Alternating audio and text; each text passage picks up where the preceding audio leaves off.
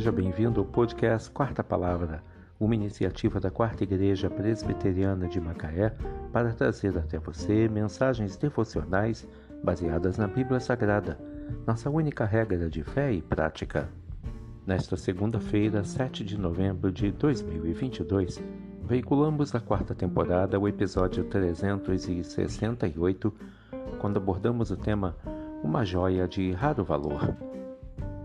Mensagem devocional de autoria do Reverendo Hernandes Dias Lopes, extraída do devocionário Gotas de Sabedoria para a Alma, baseada em Provérbios 20, verso 15. Há ouro e abundância de pérolas, mas os lábios instruídos são joia preciosa. Provérbios 20, verso 15. O mundo criado por Deus está cheio de riqueza Há ouro em abundância e muitas pedras preciosas. Há pedras de todas as tonalidades e matizes. Gemas de altíssimo valor enfeitam os palácios, e pedras nobilíssimas adornam coroas de reis e rainhas. Nessa vastidão de beleza requintada, contudo, nenhuma joia é mais valiosa e nenhuma pérola é mais bela do que os lábios instruídos que falam com erudição e graça. As palavras da instrução são tesouros preciosos.